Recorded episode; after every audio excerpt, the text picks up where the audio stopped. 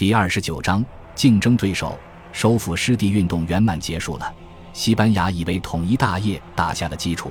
天主教双亡，这是心怀感激的教宗赐予斐迪南二世和伊莎贝拉一世的称号，开始着手净化他们的国度。留在西班牙的穆斯林和犹太人不久就会皈依，他们对此很有信心。但大众的情绪很快转为复仇。犹太人把基督徒儿童钉死在十字架上，还吃掉其余温尚存的心脏的恐怖故事，让整个西班牙都为之战栗。虽然无人能指出谁家的孩子真的不见了，但仍有几个替罪羊被逮捕并活活烧死。一四九二年八月二日这一天被定为所有犹太人要么接受基督教信仰，要么面临行刑的截止日期。因而，在格拉纳达陷落后仅仅七个月，加德斯的大西洋港口就挤满了数以万计准备逃离西班牙的犹太人。逃离的人流过大，船长们借机勒索，犹太人需花费重金才能换得货舱里的一方立足之地，然后却被像倒垃圾一样倒入水中，或者被卖给海盗。其他人逃到了北非，却被禁止入城，客死荒野。瑟法迪自古以来一直是个童话而非真实的所在，如今却变成了一个噩梦。穆斯林的遭遇也没好到哪儿去。格拉纳达有保证信仰自由的协定，包括保护清真寺、宣礼塔和宣礼员，但这个协定很快就被撕毁了。西班牙的穆斯林没过多久就被强制皈依。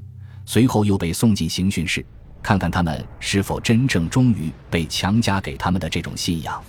宗教裁判所是西班牙意识形态纯洁性的证明，他以此来声称自己是最正当的基督教国家，但也是伊斯兰教和基督教在伊比利亚半岛长期战斗的另一个证明。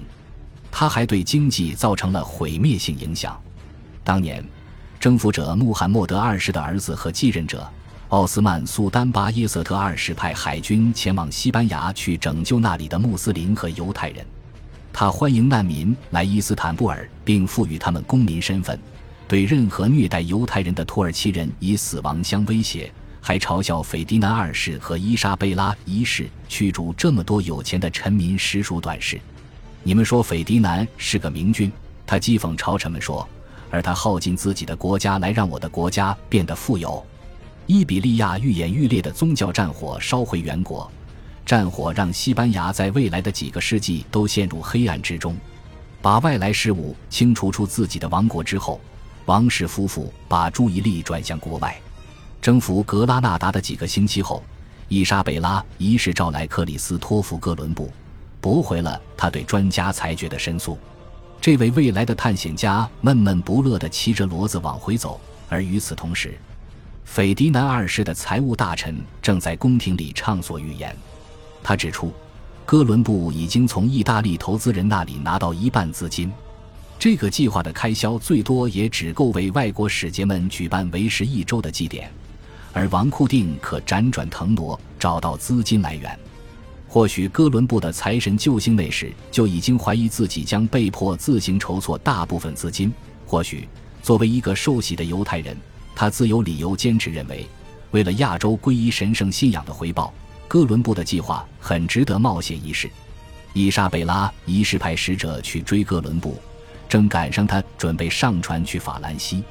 哥伦布的条件无理之极，在他发现的所有土地上，他要所有收入的百分之十作为终身年金。他要当西班牙的总督，还要负责每一块殖民地的任命。此外，一旦他登陆，就要被任命为大洋海军上将，他的大部分条件都被接受了，但在那时，没有人真觉得他会成功。一四九二年八月三日，日出前半个小时，塞满了犹太人的船慢慢驶离加的斯，向东而去。哥伦布也向西驶往亚洲，他的小舰队甫役安全上路，他就在旗舰圣玛利亚号狭窄的船舱里坐下，写下了自己的第一行航海日志。日志的开头便是以我主耶稣基督之名。哥伦布打算再回欧洲后，把日志献给斐迪南二世和伊莎贝拉一世，因而这本日志是写给他们的。他颂扬了天主教双王对格拉纳达的摩尔人的伟大胜利，说他们驱逐犹太人的决策是英明正确的，还提醒他们，自己已经启程，去完成一件同样神圣的任务。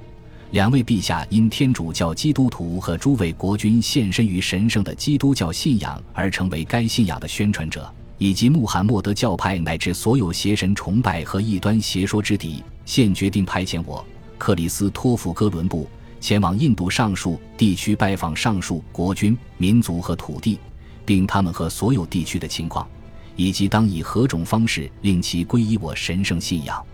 我受命不经陆路前往东方。而是经由西方的路线，此路至今无人知晓是否曾有先驱。他补充说，他很快就会携大笔财富返航，三年之内，两位君主就能做好准备去征服圣地。我已请两位陛下明鉴，在下此番所得的全部利润均应用于征服耶路撒冷。在葡萄牙的日子里，哥伦布与生俱来的航海天赋得到了很好的磨练。他离开加纳利群岛五个星期后，就看到了陆地。他不是个天生的领袖，就算在那么短的时间里，船员们也不止一次威胁说要哗变。他们发现的那块陆地是一个小岛，但友善的原住民表示附近有个大得多的岛屿。哥伦布继续航行，坚信他正前往日本，并将探索那里的一段海岸。只是当地人把那个地方叫做科尔巴岛。圣诞节早上，在圣玛利亚号搁浅之时，他已访问了第三个岛，随即返回西班牙。后来，这三个岛被证明是巴哈马群岛中的一个岛屿，以及古巴岛和伊斯帕尼奥拉岛。但哥伦布坚信自己到达了亚洲。的确，东方与他期待的景象有一定的差距。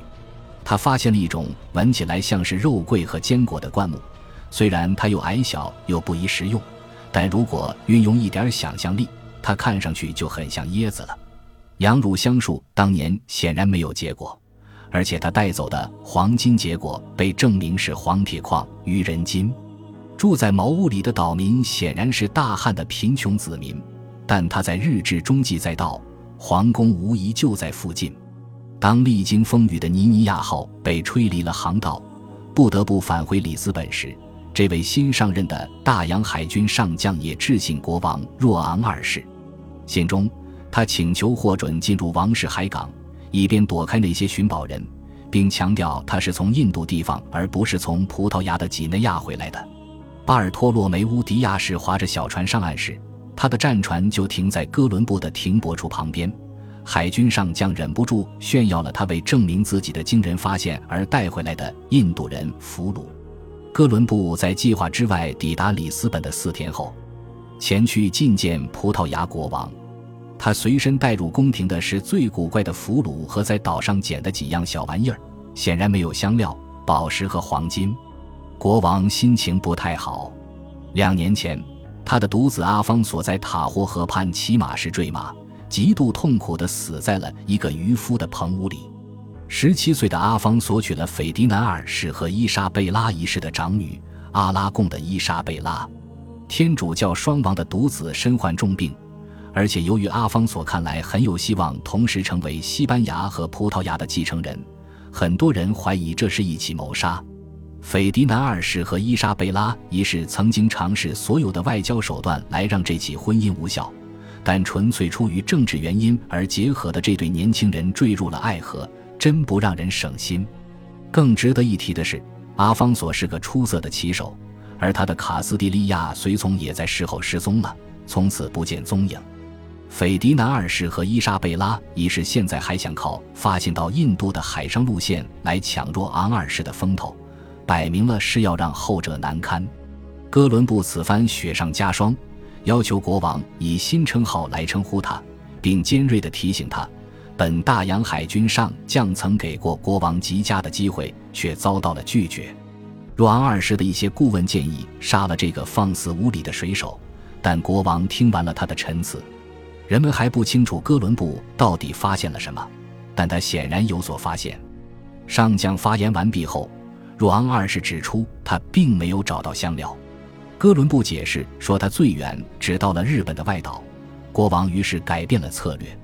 他毫无诚意地说自己很高兴航行进展得如此顺利，但根据教宗的诏书和卡斯蒂利亚与葡萄牙签订的条约，哥伦布的发现无疑在葡萄牙的势力范围之内。哥伦布回答说自己是遵从双王的命令起航的，并没有到达非洲附近的任何地方。此外，从来没有哪项条约提及西方的新陆地，因为没有人认为那里会有陆地。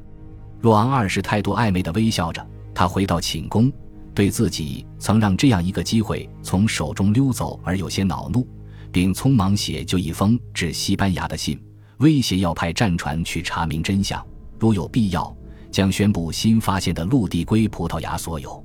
这不是虚张声势，他有一支舰队整装待命。如果哥伦布再次出海，他们就会跟上他。斐迪南二世见状惊慌起来，忙派遣一名特使去恳求若昂二世推迟舰队的出发日期，直到问题讨论完毕再行动也不迟。